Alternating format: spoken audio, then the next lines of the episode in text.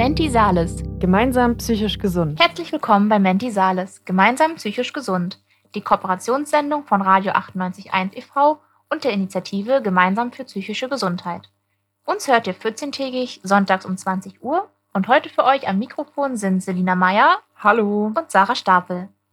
Genau, ähm, der ein oder andere wird sich jetzt vielleicht wundern, weil sonst mache ich die Aufnahme ja immer mit Deborah. Allerdings hat sie heute leider keine Zeit und wird sich deswegen um den Schnitt unserer Radiosendung kümmern. Umso schöner ist es aber, dass ähm, Selina Zeit hatte für eine Aufnahme, denn heute soll es auch um unser Klimaprojekt gehen und das passt ganz wunderbar, weil Selina ist auch studentische Mitarbeiterin im Rahmen von Gemeinsam für psychische Gesundheit und eben ganz explizit für unser Klimaprojekt zuständig.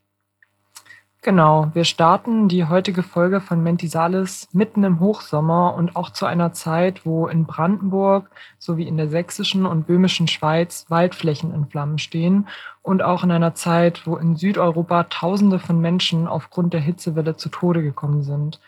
Und das passt tragischerweise zu unserem heutigen Thema. Es geht nämlich heute um die Klimakrise und ihre Folgen für die Gesundheit der Menschen und zwar die körperlichen und die psychischen Folgen der Klimakrise.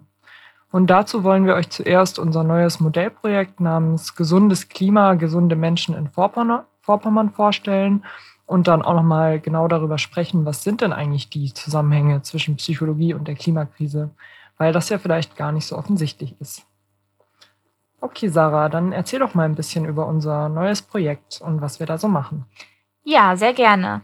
Ähm, also es ist ja so, dass dieses Projekt im Rahmen von GPG im März äh, ja, gestartet wurde. Das heißt, im März gab es ein großes Kick-Off-Meeting und da haben sich ähm, ja, viele interessierte ProfessorInnen und auch andere Mitarbeitende der Uni im Konferenzsaal zusammengefunden.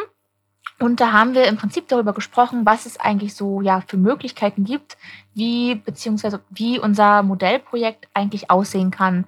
Also wie die ganz verschiedenen Disziplinen, die wir da vereinen, ähm, ja, sich dann konkret einbringen können in unser Projekt. Das heißt, ähm, ihr müsst euch das so vorstellen, es ist da wirklich eine ja, riesige Bandbreite an WissenschaftlerInnen, die sich da zusammengefunden haben. Zum Beispiel haben wir ähm, Professor Martin Wilmking aus der Landschaftsökologie, aber ähm, wir haben auch aus der Psychologie zum Beispiel ähm, Benjamin Eppinger, er ist ähm, Professor für Entwicklungspsychologie und pädagogische Psychologie.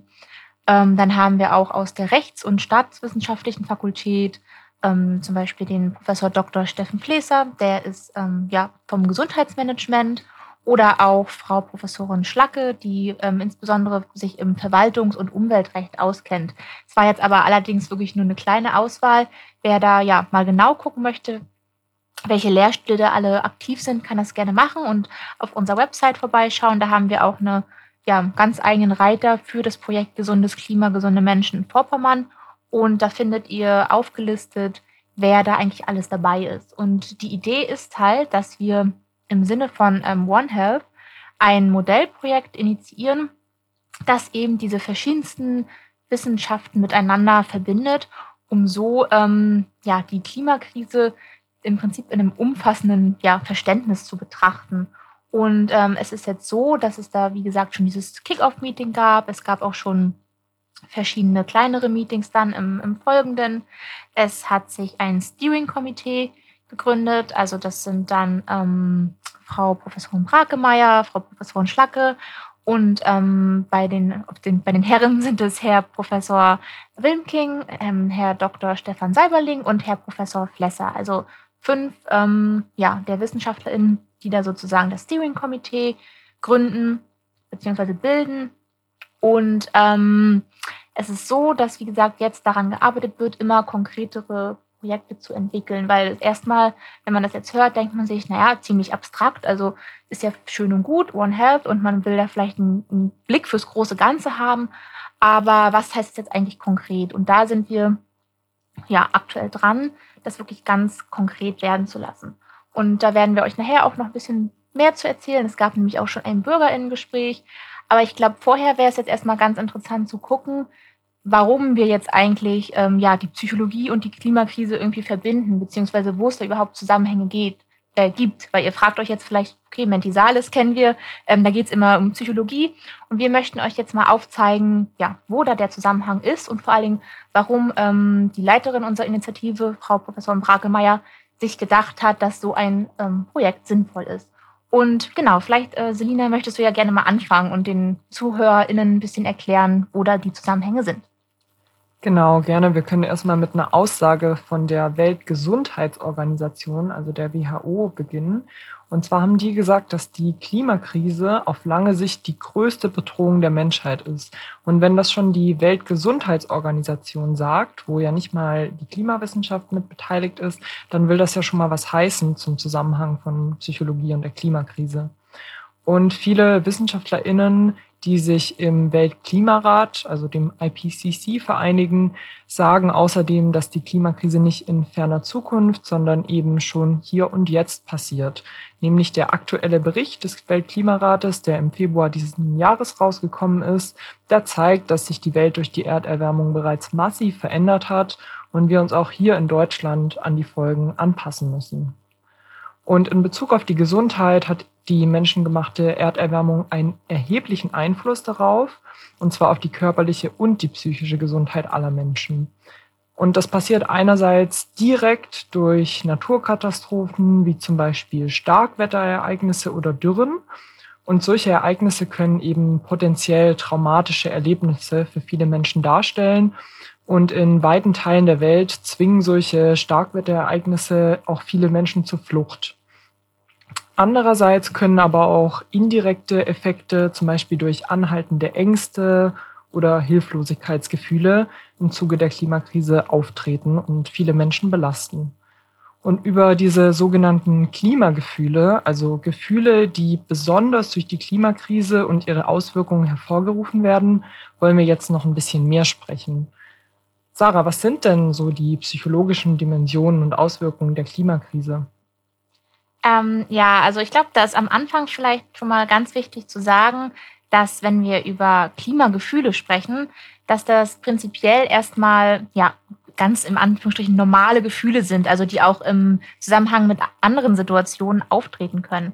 Aber ähm, laut APA sind zum Beispiel ähm, so typische auch ja Klimagefühle ähm, die Klimaangst, aber auch Stress, Wut, Climate Grief, Hoffnungslosigkeit, Hilflosigkeit, Mitgefühl. Das sind alles so ähm, ja, Gefühle oder Emotionen, die im, im Zusammenhang mit der Klimakrise häufig auftreten können.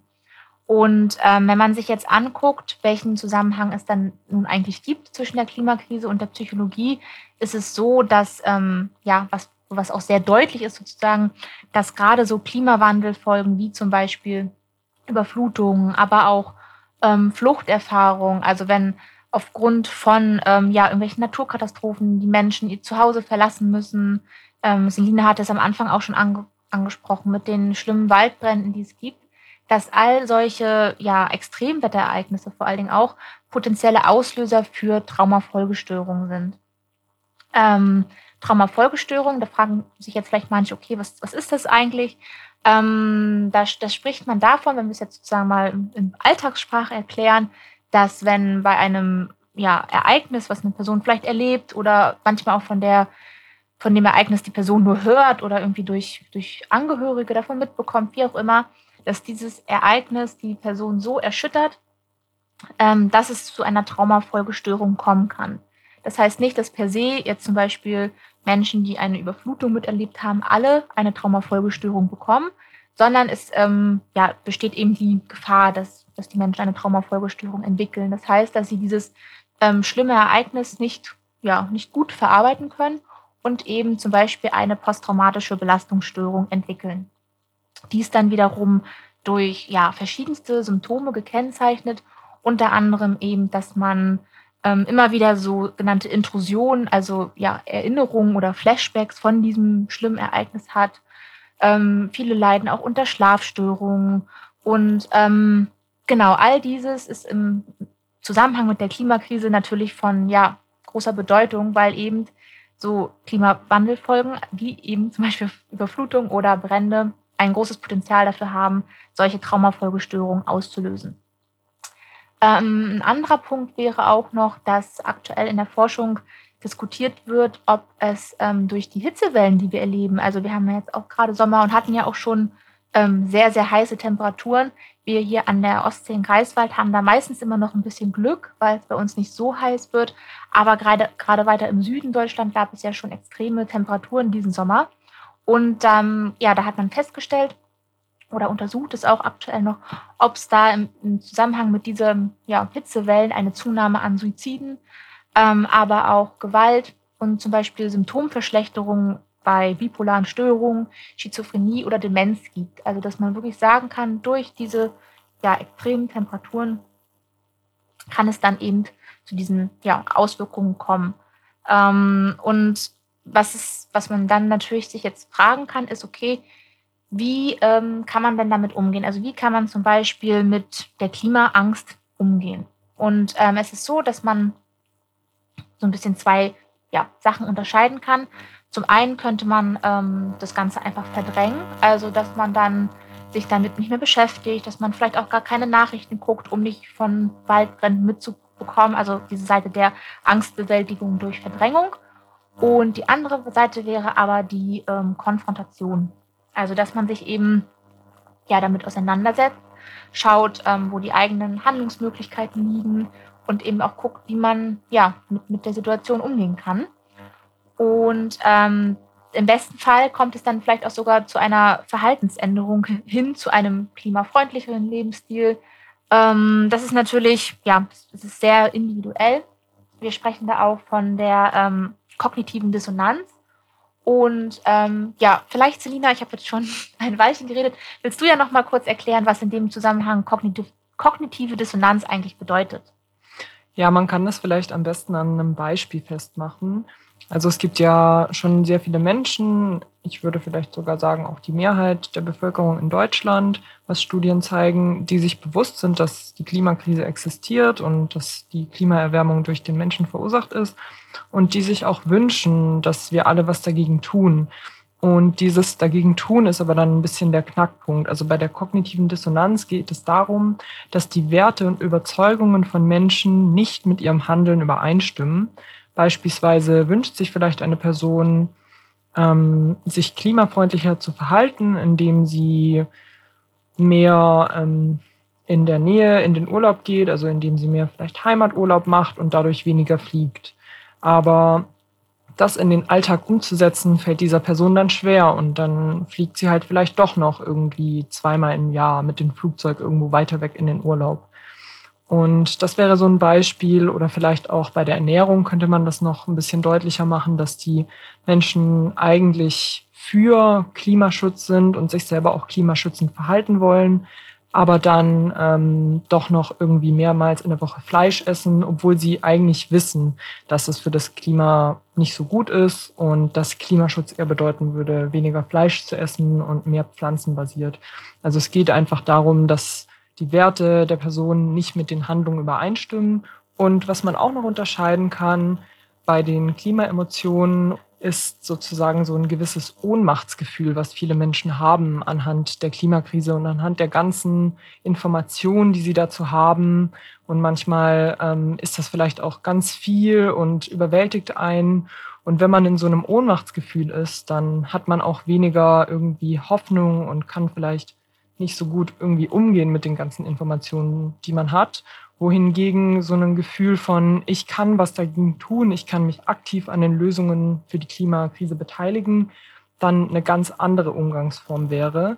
Und da würden wir dann von der Selbstwirksamkeit sprechen. Das heißt, dass Menschen ähm, wissen, dass sie eine gewisse Handlungsmacht haben und das auch dann umsetzen und eben nicht in so ein Ohnmachtsgefühl reinkommen. Und das wäre dann wieder eine positive und eine aktive Art, sich für den Klimaschutz zu engagieren, was wiederum auch dann die Selbstwirksamkeit wieder stärken kann.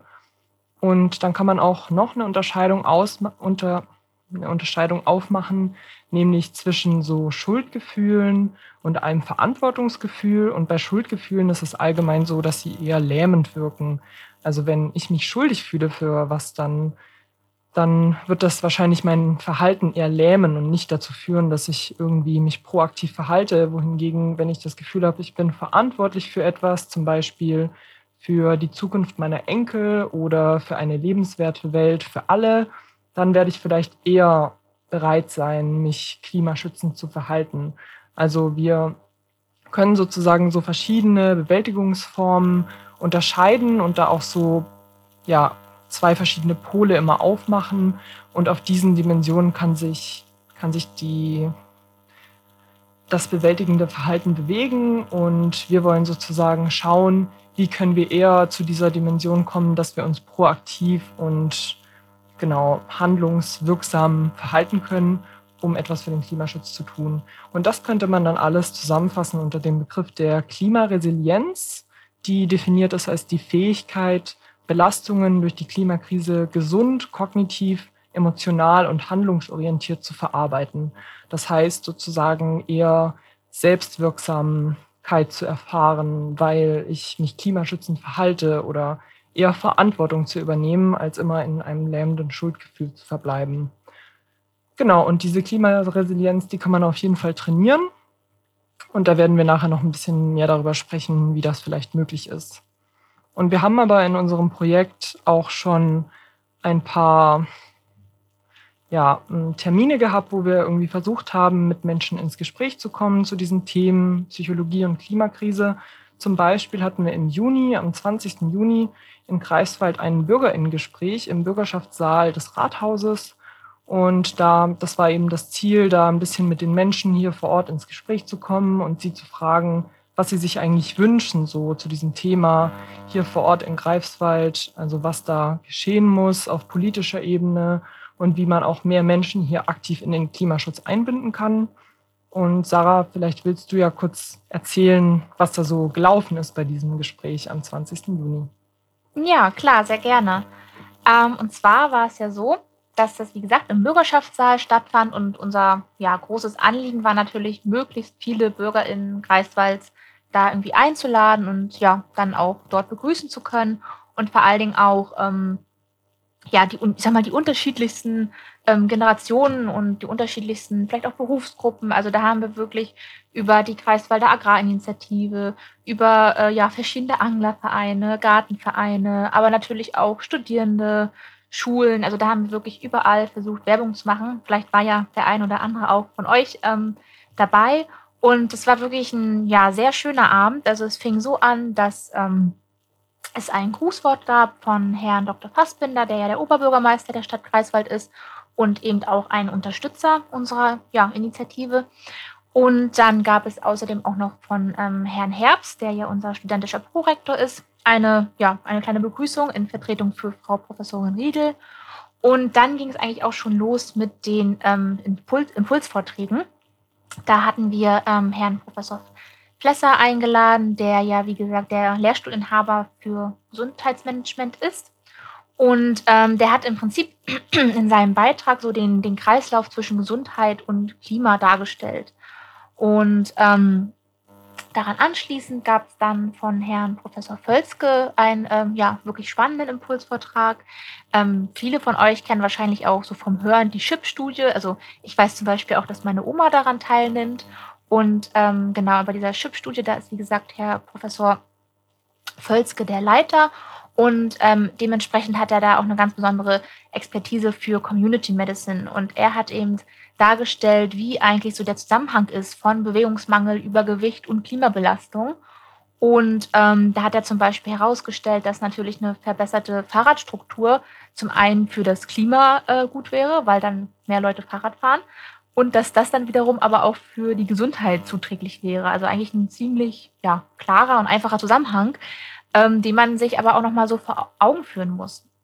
Und ähm, als drittes war dann ähm, Frau Professorin Brakemeyer an der Reihe und hat dann im Prinzip die psychologische ja, Perspektive mit reingebracht, was wir ja auch vorhin schon oder eben gerade besser gesagt ein bisschen euch dargestellt haben.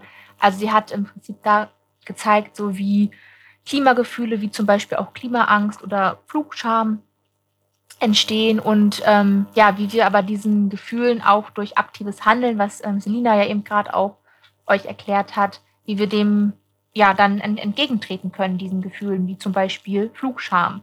Und ähm, daran anschließend gab es dann ähm, einen ja, Input von Frau Professorin Schlacke. Und ähm, das war auch, ich glaube, ja, ziemlich spannend für viele, weil sie sozusagen die, die rechtliche Seite nochmal ähm, betont hat und hat eben auch gezeigt, ähm, ja, welche Einflussmöglichkeiten man da auf, auf rechtlicher Seite hat und ähm, wie eigentlich das Umweltrecht, ähm, ja, welche Rolle das da spielt, ähm, bei dem großen Ziel halt die Natur und das Klima zu schützen. Und ähm, da hat sie dann auch immer wieder gezeigt, dass es natürlich zum einen so politische äh, Möglichkeiten gibt, da Einfluss zu nehmen, aber dass trotzdem auch immer individuelle Möglichkeiten einen, ja, einen entscheidenden Beitrag haben. Und ähm, als letzten Impulsvortrag gab es dann noch ähm, ja, ein paar Anregungen von Professor Wilmking, der eben ähm, ja, erklärte, wie man zum Beispiel äh, den CO2-Fußabdruck so wirklich greifbar machen kann, weil viele von euch kennen das vielleicht, man liest irgendwie, das und das hat so viel äh, Tonnen CO2-Emissionen, aber so wirklich greifbar ist es ja dann doch nicht. Und ähm, eine Idee ist es zum Beispiel auch im Rahmen unseres Projektes, ähm, so einen, ja, den CO2-Fußabdruck ähm, vielleicht im Elisenheim deutlich zu machen. Also dass man dann dort deutlich macht, wie viel Waldfläche eigentlich benötigt wird, um zum Beispiel den ähm, Jahresverbrauch einer vierköpfigen ähm, Familie zu kompensieren. Also ne, den, die, die CO2-Emissionen zu kompensieren. Und ähm, genau, nach diesen Impulsvorträgen gab es dann nämlich auch noch von Selina einen Beitrag. Die hat nämlich ähm, vorgestellt, was ähm, im Rahmen der Projektwoche, also wir hatten ja an der Universität eine Projektwoche und ähm, da hatten wir eben von unserem Projekt auch ähm, ja was angeboten. Und zwar hat das ähm, Selina zusammen mit Malte gemacht. Und ähm, da haben die Studierenden, die daran teilgenommen haben, so die Idee eines Zukunftsmarktes entwickelt. Und ähm, das hat Selina dann dort bei diesem Bürgerinnengespräch vorgestellt. Und ähm, Frau Ratzlaff, die ist ähm, auch eine Studierende der Landschaftsökologie, die hat dann auch nochmal vorgestellt, was man eigentlich im Rahmen der AG Ökologie äh, machen kann, beziehungsweise was, was die schon machen und wie man sich da beteiligen kann. Also ähm, zum Beispiel betreut die AG Ökologie ja öffentlich nutzbare Kräuterbeete oder macht auch Müllsammelaktionen, also so ja ganz ganz konkrete Aktionen, Projekte, an denen man sich beteiligen kann. Und was dann natürlich für uns irgendwie das ja auch ein großes Ziel dieses Abends war, war ähm, die Diskussion, die dann nach diesen Vorträgen und Impulsen ähm, ja sich angeschlossen hat. Und ähm, da haben wir wirklich gemerkt, wie wertvoll das ist, dass ähm, verschiedene BürgerInnen da teilgenommen haben an dieser Diskussion. Also zum Beispiel die ähm, Frau Rosswinkel, sie ist die Projektkoordinatorin der Stadtbibliothek, hat uns eine ja, schöne, schöne Idee und einen schönen Anreiz gegeben. Um ähm, möglichst viele Menschen nämlich zu erreichen, haben sie von der Stadtbibliothek das so gemacht, dass sie ähm, sich vor ja so Einkaufsläden, also jetzt weiß ich, Aldi oder sowas, ähm, gestellt haben und dort dann die Menschen einfach ähm, befragt haben, wie sie sich denn so die Bibliothek wünschen würden, ne? was sie sich da, ja, worüber sie sich freuen würden, wie die gerne eingerichtet werden soll. Und das wäre natürlich auch eine Möglichkeit ähm, für uns, und wenn wir sagen, wir, wir möchten möglichst viele BürgerInnen erreichen, dass wir einfach mal so Umfragen machen, ganz, ganz kurze Umfragen direkt irgendwie in, in der Greifswalder Innenstadt oder so, und ähm, ja, deswegen konnten wir da auch durch diese Diskussion viel sozusagen für uns als Projekt mitnehmen. Äh, mitnehmen. Und ähm, ja, da, da waren wir sehr dankbar. Zum Beispiel gab es auch noch die Anregung von Timo Timmermann, der ist ja der Nachhaltigkeitsbeauftragte der Universität. Und ähm, der machte nämlich auch nochmal deutlich, das spielt so ein bisschen bei dem anderen mit rein, ähm, dass halt Beteiligungsformate ganz, ganz wichtig sind. Also es muss wirklich, ja, die Bürgerinnen müssen dazu angeregt werden, ähm, sich einzubringen, um eben ja, sich auch involviert zu fühlen. Das heißt, es sollen nicht irgendwelche Maßnahmen sein, die von außen kommen, sondern die BürgerInnen sollen da beteiligt werden. Und da gibt es zum Beispiel die Idee eines ähm, BürgerInnenrates, wo halt zufällig ausgewählte BürgerInnen ähm, drin sitzen. Also wirklich ähm, alle möglichen Leute aus der Gesellschaft um dann zum Beispiel bei der Entwicklung eines Landesklimaschutzgesetzes eingebunden zu werden. Also das ist vielleicht auch so für unser Projekt ähm, ja eine langfristige Idee, ähm, sowas zu etablieren oder auch schon im, im Kleinen direkt ähm, BürgerInnen immer wieder mit einzubeziehen, wenn wir Projekte planen. Und ja, dementsprechend war dieses erste BürgerInnen-Gespräch sehr erfolgreich für uns und wir freuen uns da schon auf weitere, weil wir halt auch glauben, dass das ganz entscheidend ist, die Menschen da von Anfang an ja, abzuholen und in dieses Projekt mit einzubinden. Und ähm, Stichwort äh, mit einbinden und, und ja, irgendwie so den persönlichen Aspekt fördern. Ich glaube, es, ähm, oder ich fände es vielleicht auch noch ganz spannend, ähm, jetzt Selina an dich gerichtet, wenn wir vielleicht unseren ZuhörerInnen so ein bisschen berichten, ja, welche persönlichen Klimakonflikte wir vielleicht auch aus unserem Alltag kennen, weil ich glaube, das ist schon, wenn man so drüber nachdenkt, dann ähm, fällt irgendwie jedem oder jeder was ein, wo man äh, selbst im Alltag vielleicht vor so einem ja, Klimakonflikt steht.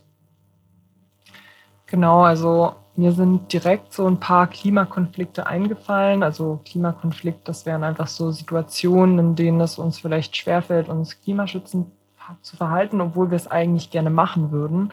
Also wieder dieses Thema der kognitiven Dissonanz, was wir vorhin schon angesprochen haben. Und was mir direkt eingefallen ist, ist dieses Thema Autofahren. Also ich wohne in Greifswald und hier fahre ich so gut wie nie mit dem Auto, weil ich hier auch gar kein Auto habe. Aber wenn ich bei meiner Familie zu Besuch bin auf dem Dorf in Süddeutschland, dann fahre ich tatsächlich sehr viel Auto, um von A nach B zu kommen. Und das würde schon auch irgendwie anders gehen, aber die schlechte Anbindung dort an öffentliche Verkehrsmittel und manchmal natürlich auch meine eigene Bequemlichkeit sorgen dann dafür, dass ich doch recht häufig zum Auto greife.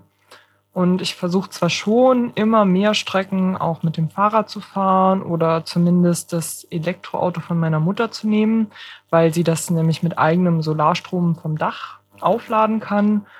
Aber das können natürlich viele Menschen in Deutschland nicht machen, weil viele Menschen wohnen zur Miete.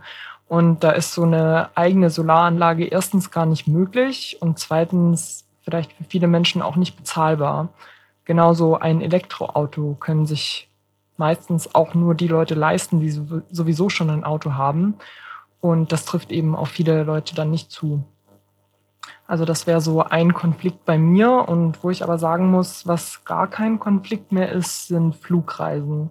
Also es ist eigentlich bei mir in meinem persönlichen Umfeld kein Thema mehr so mit dem Flugzeug in den Urlaub zu fliegen wenn ich Urlaub mache, dann meistens in Europa oder sowieso irgendwo in Deutschland, wo man mit dem Bus oder mit dem Zug oder auch mit dem Auto, was ja gerade schon Thema war, hinfahren kann. Aber mit dem Flugzeug fliege ich eigentlich nie mehr in den Urlaub. Die einzige Ausnahme ist, wenn wir zum Besuch bei der Familie meines Partners fahren, die nämlich ganz im Süden von Europa wohnen. Und da fliegen wir immer noch hin, weil das sonst einfach viel zu lange dauern würde. Aber das ist eigentlich ganz spannend, weil ich früher schon so häufiger irgendwo mit dem Flugzeug hingeflogen bin, auch so zum Familienurlaub. Und das ist jetzt wirklich gar kein Thema mehr. Und ich finde, da merkt man auch, wie sich solche Sachen ändern können. Und ähm, wie genau so persönliche Veränderungen irgendwie doch auch manchmal recht schnell gehen können. Und ich finde aber so in Anbetracht der fortschreitenden Klimakrise und der sehr schnell schwindenden Zeit, die wir zur Eindämmung und Anpassung an das Ganze noch haben, dass ähm, es eher wenig Mut zur oder es eher wenig Hoffnung gibt, was so die Verhaltensänderung von Einzelpersonen angeht. Nicht, dass die nicht auch einen Einfluss haben, aber ich glaube, das geht oft viel zu langsam und wir brauchen eigentlich weitreichende gesellschaftliche Veränderungen, wenn wir das Ruder noch rumreißen wollen. Und meiner Meinung nach sind da so politische Steuerungselemente wie zum Beispiel finanzielle Anreize, aber auch Steuern, Pflichten und auch Verbote ziemlich effektiv und sind auch meines Erachtens nach jetzt geboten. Und man kann sehen, wie effektiv solche Steuerungselemente sind, wenn man sich so Beispiele anschaut, die in den letzten zehn Jahren ungefähr eingeführt worden sind. Und zwar sieht man das ziemlich schön zum Beispiel bei der Anschnallpflicht in Autos oder auch beim Rauchverbot in Gaststätten, weil früher war das irgendwie undenkbar für viele Menschen, sich im Auto anzuschnallen. Da war das irgendwie für viele Leute einfach nervig oder auch zum Rauchen die Kneipe zu verlassen.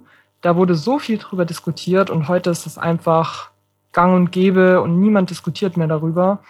Und so denke ich auch, dass zum Beispiel ein wirksamer CO2-Preis in Kombination mit sozial gerechtem Klimabürgerinnengeld oder sowas wie ein Verbot für Inlandsflüge oder mehr Subventionen für klimafreundliche Technologien wie erneuerbare Energien echte Klimaschutzmaßnahmen wären, die in ziemlich kurzer Zeit viel bewegen könnten. Und dafür und damit diese politischen Instrumente eingeführt werden, braucht es natürlich wieder die Unterstützung der Bevölkerung. Und je mehr Menschen sich bereits in ihrem eigenen Leben klimaschützend verhalten, desto besser ist es natürlich. Und unser neues Projekt, was wir uns, was wir euch hier heute vorstellen, ähm, von dem erhoffen wir uns, dass es auch bald gefördert wird. Und das will eben genau das, nämlich Menschen dabei unterstützen, ihr Leben klimafreundlicher und als positiver Nebeneffekt gleichzeitig auch gesundheitsfördernder zu gestalten. Und wir wollen in dem Projekt eben auch untersuchen, welche Maßnahmen dafür besonders geeignet sind und vor allem, wie Menschen dazu motiviert werden können, solche Maßnahmen auch durchzusetzen. Ja, wie ist das bei dir, Sarah? Hast du auch irgendwie solche Klimakonflikte, die dir einfallen? Mm, ja, auf jeden Fall. Also gerade auch als du das Beispiel mit dem Auto gesagt hast. Ähm, bei mir ist es nämlich so, ich äh, mache gerade meinen Motorradführerschein und ähm, ich muss sagen, also das, das wollte ich schon ja sehr, sehr lange, weil ich bin auch damit aufgewachsen. Also mein Papa, der hat auch mehrere Motorräder und ich bin da irgendwie schon als kleines Mädchen immer mitgefahren und ähm, habe das eigentlich nie so in Frage gestellt. Und ähm, habe, wie gesagt, jetzt auch ähm, ja, angefangen, meinen Motorradführerschein zu machen, habe jetzt irgendwie auch meine Theorieprüfung gemacht und ähm, ich habe aber schon gemerkt, auch währenddessen ich das dann irgendwie jetzt so ne, gemacht habe und gelernt habe und so, ähm, da gibt es ja auch immer so Fragen irgendwie bei der Theorie, wie ähm, man klimafreundlich fährt und so. Und da habe ich währenddessen schon so gedacht, naja, okay, ähm, wenn man jetzt einfach so eine Ausfahrt macht zum Vergnügen, also ich weiß nicht, vielleicht einfach so an die Ostsee fährt und dann da irgendwie nett was isst und wieder nach Hause fährt, ist es ja eigentlich nicht wirklich ähm, ja, notwendig. Also ist ja dann keine Fahrt, die ich jetzt unbedingt machen müsste. Und ähm, da habe ich schon gemerkt, dass ich manchmal irgendwie in so einem Konflikt stehe, dass ich ähm, mich schon ja eigentlich sehr darauf freue, sowas auch mal vielleicht mit meinem Papa zu machen. Also einfach mal äh, eine Ausfahrt zu machen, irgendwo ein Eis zu essen und wieder nach Hause zu fahren.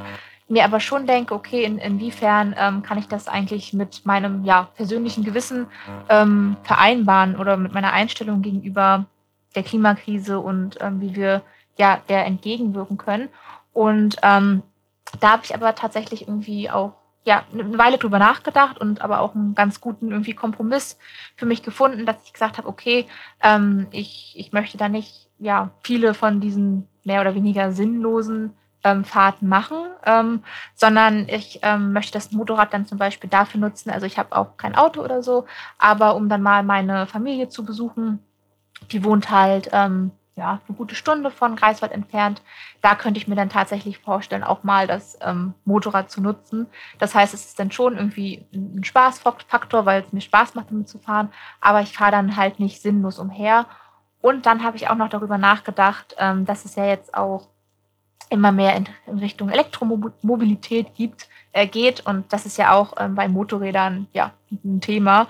Und ich könnte mir sehr gut vorstellen, vielleicht später dann irgendwie ein, ein, elektrisches Motorrad zu haben, was dann ja auf jeden Fall besser ist als irgendwie so ein äh, Oldtimer, der mit Diesel oder Benzin fährt. Ähm, genau, das ist, glaube ich, so ein, so ein Konflikt vielleicht, der bei mir ziemlich präsent ist. Und ich habe auch gerade noch so drüber nachgedacht, als du meintest, ähm, dass es ja so manche Sachen gibt, die man sich vielleicht vor einigen Jahren noch gar nicht vorstellen konnte, die jetzt aber ja ganz normal sind.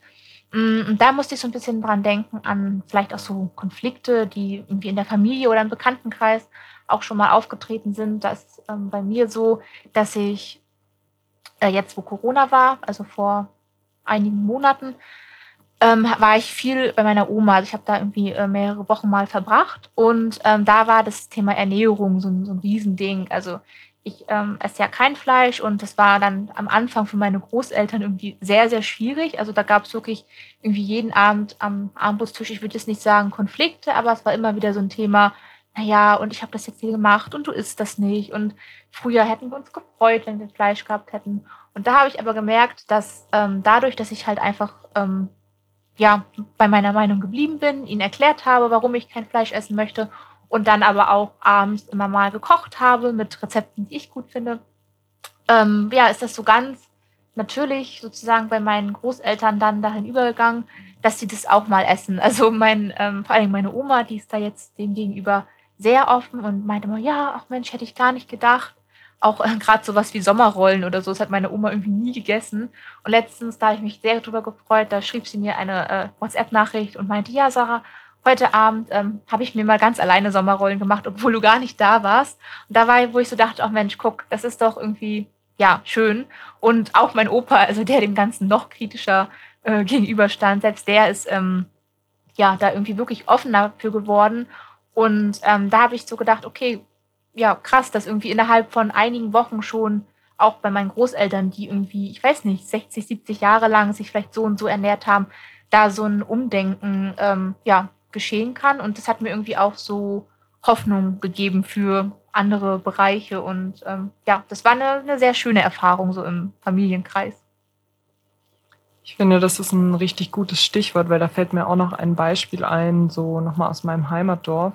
Da war das nämlich so, es gibt irgendwie so die, die Faustregel ähm, unter Solarbauern, also Menschen, die halt Solaranlagen bauen, dass die Nachbarschaft einen riesigen Einfluss darauf hat, wie viele Solaranlagen in einer Gemeinde gebaut werden.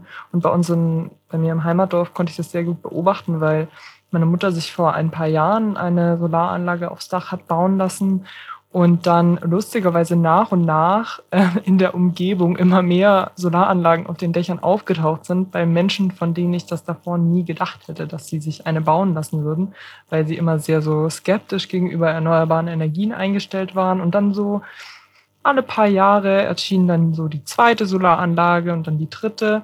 Und da sieht man halt sozusagen, wie wichtig Nachbarschaft in dem Sinne, aber Gemeinschaft allgemein ist, auch für Klimaschutz und allgemein gesellschaftliche Veränderungen. Und da können wir wieder den Bogen schlagen zu unserem Projekt, weil das ist auch eine Sache, die uns sehr wichtig ist. Also die Beteiligung, die du vorher schon angesprochen hast, Sarah, also mit den Leuten ins Gespräch kommen, wie zum Beispiel bei dem Bürgerinnengespräch, aber auch die Leute irgendwie ermutigen und dazu befähigen, selber aktiv zu werden und sozusagen ihren Umgang mit der Klimakrise zu finden, aber auch ihre Wege, wie sie sich selber klimaschützend verhalten und vor allem auch sozusagen zu fragen, so was, was brauchen die Leute, damit es ihnen noch einfacher fällt oder wie kann man noch mehr Motivation schaffen oder Anreize schaffen. Und darum sollte es in dem Projekt auch gehen. Und wir sind da auf jeden Fall angewiesen auf alle eure Ideen und wenn euch irgendwie was einfällt oder wenn ihr noch Tipps für uns habt, wie wir noch mehr Menschen mit ins Boot holen können, dann könnt ihr uns immer gerne schreiben, auch eine E-Mail an unsere Adresse, die lautet gemeinsam psychisch gesund, alles zusammengeschrieben, at uni-greifswald.de. Ihr findet das auch nochmal auf unserer Homepage und wir freuen uns immer über Anregungen, wenn ihr da noch Ideen für uns habt. Genau, dann würden wir euch gerne noch ein paar an, würden wir gerne noch ein paar Ankündigungen machen und euch einladen, nämlich zum nächsten Freiwilligentreffen. Das findet am 8. August, Montag, den 8. August um 18 Uhr im ZPP, also im Zentrum für psychologische Psychotherapie in der Alten Frauenklinik statt. Und bei diesem freiwilligen Treffen wird es ganz genau auch um das Klimaprojekt gehen. Also genau, wir suchen nämlich immer noch Ehrenamtliche, die Lust haben, bei dem Projekt mitzumachen. Wenn ihr jetzt merkt, hey, das, das finde ich voll spannend, so die Kombination von Psychologie und Klimakrise, dann kommt gerne vorbei. Und genau, wir schicken auch noch mal eine Einladung rum über die üblichen Kanäle. Genau, und äh, Stichwort Einladung. Ähm, was dann auch noch ansteht, ist der nächste Forumsabend. Wir hatten ja jetzt eine kleine Sommerpause, wo es eben keine Forumsabende gab. Aber jetzt dann am 30.08., also Ende August, um 18 Uhr findet der nächste Forumsabend statt mit Professor Dr. Dr. Andreas Merker. Und zwar ähm, ja, wird dieser Abend unter dem Titel neue Diagnosen im Trauma- und Belastungsbereich, Implikationen für Betroffene und Behandelnde stattfinden. Und ähm, wenn ihr da gerne in Präsenz teilnehmen möchtet, könnt ihr einfach in den Hörsaal der Alten Frauenklinik in der Wolwiger Straße 1 bis 3 kommen. Oder ihr könnt aber auch online über Zoom teilnehmen. Da findet ihr ähm, wie immer auf unserer Website ähm, unter dem Reiter Forum für psychische Gesundheit den Zoom-Link. Und ähm, unsere Website, die heißt nämlich psychologie.uni-greifswald.de slash gemeinsam. Und da findet ihr auch noch viele weitere Informationen. Also wir haben ja neben unserem Klimaprojekt auch noch unser Ukraine-Projekt, wo wir Beratungsgespräche für Menschen, die durch den Ukraine-Krieg betroffen sind, anbieten. oder eben auch noch unsere Impfberatung, die jetzt schon seit äh, ja, einigen Monaten läuft. Ähm, wie gesagt, über unsere kommenden Forumsabende könnt ihr euch da informieren und ähm, was Selina auch schon meinte, ihr könnt uns immer ähm, ja, schreiben, wenn euch irgendwas einfällt, ähm, was ihr uns mitteilen möchtet, wenn ihr Verbesserungsvorschläge habt.